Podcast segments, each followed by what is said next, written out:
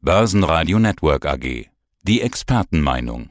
Mein Name ist Alois Wügelbauer und ich bin der Geschäftsführer der Drei Banken Generale Investment Gesellschaft in Linz.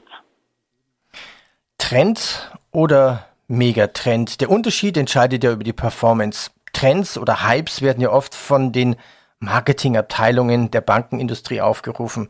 Ja, sind häufig irrelevant und dienen oft nur dem Produktverkauf. Wir kennen die Trends der Vergangenheit, die großen auch, Brick, TMT oder der neue Markt.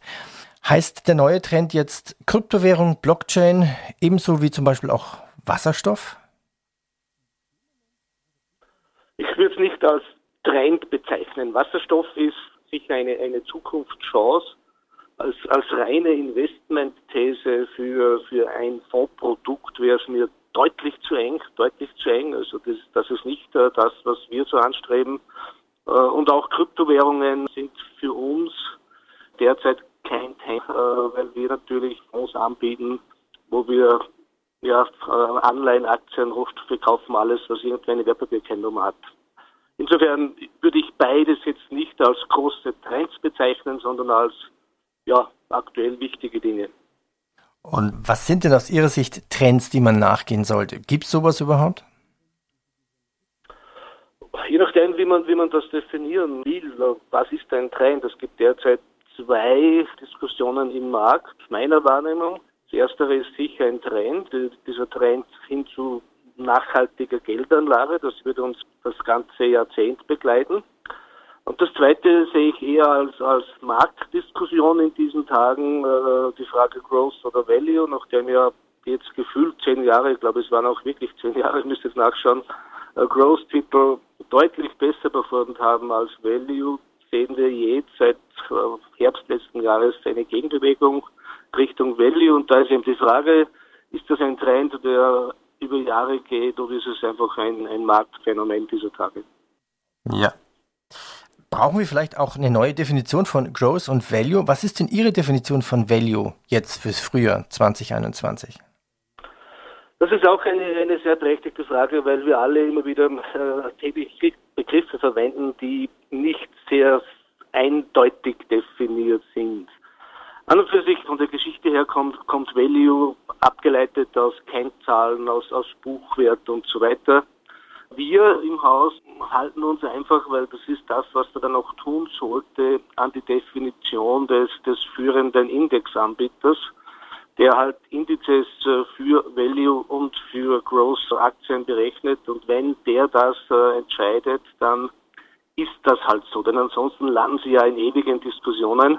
Und es gibt natürlich auch, auch äh, Titel, die, die wechseln. Vielleicht wird Apple mal ein Value-Titel, weil die so viel Cash haben, wie auch immer. Das heißt, da muss man sich dann einfach entscheiden, weil sonst äh, haben Sie ja laufend Diskussionen. Hätten Sie vielleicht ein, zwei Beispiele. Was ist Growth? Welcher Wert und welcher ist Value momentan? Also Growth ist klassisch äh, Digitalisierung, also äh, klassisch alles, was aus diese Ecke kommt, von, von Amazon über, über Facebook, Google Alphabet, äh, vieles auch im Bereich äh, Biotechnologie. Value ist klassisch äh, Energie, Öl, Banken, teilweise auch äh, Pharma, weil da, auch da muss man schon wieder genauer hinschauen. Letzte Woche war ja die geschäftigste Börsenwoche des Jahres. Was die Märkte betrifft, so wurden ja auch die Renditenkurven aus Angst vor Inflation wieder steiler, während Aktien und Anleihen in den USA in Tandem abverkauft wurden. Ja, was heißt das jetzt? Es scheint ja so, sich ein Thema herauszukristallisieren. Angst vor Inflation, ist die berechtigt? Ja und nein. Angst aus meiner Sicht ist nicht berechtigt. Es ist auch nicht die Frage, ob es höhere Inflationsraten geben wird. Ja klar, ja, wird es die geben. Das ist ja alles, alles eindeutig, wenn man sich anschaut, was auf der Rohstoffpreisseite passiert. Wenn man sich anschaut, welche mächtigen Konjunkturpakete gerade auch in den USA passieren. Und wenn man dann auch äh, sich die Geschichte anschaut, dann ist es aus meiner Sicht nahezu 100% sicher, dass die Inflationsrate in den USA im Jahresverlauf äh, über drei Prozent gehen wird. Aber da, da, beginnt ja erst dann die Frage. Und die Frage ist dann die, äh, ist das jetzt ein Strohfeuer, ein Basiseffekt aufgrund der Nullinflation vorher? Oder ist es ein, ein Effekt, ein Dauerzustand über Jahre hinweg? Und da sind wir im Lager derer, die sagen, nein, es ist ein Basiseffekt. Äh, es wird sich nicht äh, laufend wiederholen und wir werden nicht äh, über Jahre hinweg höhere Inflationsraten sehen. Momentan spielt der Markt das Thema. Alle starren auf die, auf die amerikanischen Treasuries. Zuerst hat man gewartet, ob die Marke von 1,5 Prozent hält. Jetzt geht es vielleicht Richtung, Richtung 2 Prozent. Aber äh, wir würden es jetzt nicht als, als Game Changer bezeichnen, wo man die Anlagestrategien neu denken muss. Natürlich hat es Effekte. Es gibt auch Effekte auf der, auf der guten Seite. Äh, man kann mit Anleihen wieder zumindest ein bisschen was verdienen. Wachstumstitel, Growth-Titel, äh, wie schon zitiert, äh, haben korrigiert, aber diese Volatilität wird uns erhalten bleiben. Aber nochmals, wir sehen es nicht als Dauerzustand für die kommenden Jahre. Blick nach Österreich. Wie ist denn die aktuelle Corona-Inzidenz und Impflage in Österreich? Da habe ich die Zahlen jetzt jetzt äh, nicht nicht so parat und selbst wenn, äh, glaube ich, äh, sollte man hier auch aufpassen, nicht aus einer Impflage in einem Land einen Schluss zu ziehen auf eine Wirtschaft, die globalisiert ist und die sehr exportabhängig ist. Das heißt, die die Inzidenzlage in Österreich hat mit der Entwicklung der Wiener Börse aus meiner Sicht relativ wenig zu tun. Ja, das war der Hintergrund, das war der Hintergrund auch meiner Frage. Was ist denn Stand der Dinge in Österreich? Sie sind im Homeoffice wahrscheinlich. Ich gehe davon aus, die meisten dürften auch im Homeoffice arbeiten. Gibt es einen neuen Lockdown in Österreich? In Deutschland wird es ja gerade wieder vorbereitet.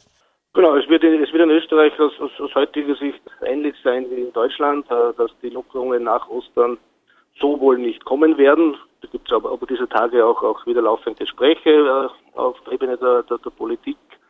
Ich kann nur für uns als Unternehmen sprechen. Äh, die Fondsgesellschaft ist zu etwa 80 Prozent im Homeoffice und zu etwa 20 Prozent im Büro, funktioniert tadellos gut. Ich persönlich wechsle, bin heute zufällig im Homeoffice, morgen wieder im Büro. Und so, äh, denke ich, wird es auch unmittelbar äh, noch weitergehen. Ja, schauen wir auf den ATX-Markt. Welche Aktien sehen Sie denn als Renner aus dem Kreise der österreichischen Aktien? Eigentlich war der österreichische Gesamtmarkt seit November ein Renner. Also er schließt sich auch wieder der gleiche Kreis, äh, den wir schon besprochen haben. Österreich ist ja quasi Value pur, also eine, eine typische Börse mit Value-Titeln. Und seit Value äh, gut läuft, und das ist eigentlich begann mit den Impfhoffnungen äh, letztes Jahr im November, Seitdem läuft auch Österreich gut und der ATX ist heuer auch äh, zweistellig im Plus. Die Renner äh, waren dann auch klarerweise logisch. Es waren die Energietitel wie eine äh, ÖMV und eine Schüler Bleckmann, äh, die auch den Ölpreisanstieg natürlich dann mitgemacht haben. Es waren auch die Banken äh, wie Erste Bank und Raiffeisenbank International, die auch das Comeback der europäischen Banken, also das Kurs-Comeback der europäischen Banken nachvollzogen haben. Dadurch, dass gerade diese beiden Branchen, äh, Banken und Energie, im Index hochgewichtet sind, hat sich auch die, die, die Börse gut gehalten und ich denke, nachdem ich denke, dass Value noch einige Monate zumindest oder vielleicht Quartale gut laufen wird, sind auch die Aussichten für Wien, denke ich, weiterhin intakt. Nee, Österreich ist Value pur, so sagten Sie. Ist eine super, super ja. Aussage. Vielleicht noch ein paar Meinungen von Ihnen zu besonderen Aktien. Politik, ab wann ist es wieder in Kauf? Polytech halte ich derzeit für sehr interessant, weil äh, die Automobilkonjunktur, auch wenn es wieder Rückschläge gibt, weil es momentan wieder zu wenig Speicherchips gibt und so weiter, aber in Summe gesehen hat sich die Automobilkonjunktur deutlich quasi stabilisiert. Polytech hat auch den Vorteil, dass sie ein Qualitätsanbieter sind, der eigentlich völlig davon unabhängig ist, welcher Motor oder welche Antriebsart äh, im Auto steckt. Also Politik ist sicher, äh, Polytech ist sicher ein sehr zyklisches Unternehmen, aber derzeit sicher interessant, ja. FACC? FACC äh, sehe ich zurückhaltend. Äh, ich glaube, es gibt am Ende des Tages äh, zwei, drei Branchen, äh, die jahrelang nicht das Niveau von vor Corona sehen werden.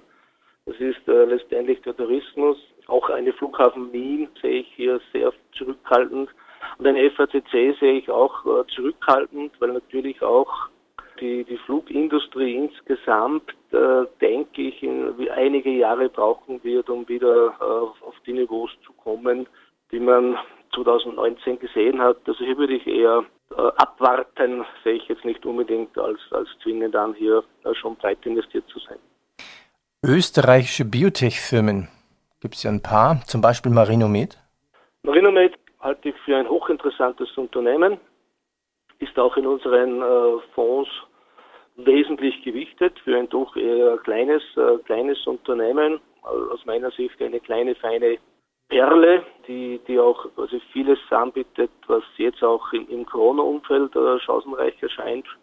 Natürlich äh, klassisch eben äh, noch keine noch keine Gewinne und so weiter, aber gefällt mir sehr gut. Immobilienwerte Österreich, gut, da, da gab es schon mal mehr davon. Da gab es schon mal mehr davon und ich befürchte, es werden bald wieder weniger werden. man, man, man, weiß es, man weiß es nicht. Es ist eine, eine in gewisser Weise eine never-ending Story. Immofinanz, S-Immo, Beteiligung hin, Beteiligung her, CR-Immo und so weiter. Auf aktuellen Niveaus würde ich sagen, äh, halte ich alle für haltenswert. Äh, eine, eine echte Über- oder Unterbewertung kann ich nicht erkennen. Äh, und insofern sind es Haltepositionen. Aber ich sehe persönlich den, den Immo-Zyklus vielleicht doch ein bisschen vorsichtiger als der Konsens. Man, man wird sehen. Äh, aber insofern würde ich sagen, schöne Haltepositionen, aber derzeit äh, nicht, nicht jetzt krass unterbewertet. Öl hatten Sie vorhin schon kurz erwähnt. SBO, wie sieht es aus? SBO, äh, ähnlich wie, wie ÖMV, sich äh, gut erholt. Auch auf den Niveaus würde ich sagen, äh, haltenswert. Man muss das auch sehen, SBO und ÖMV, das sind zwei Titel, die waren ähm, im November bei 20 Euro und sind jetzt beide bei über 40 Euro.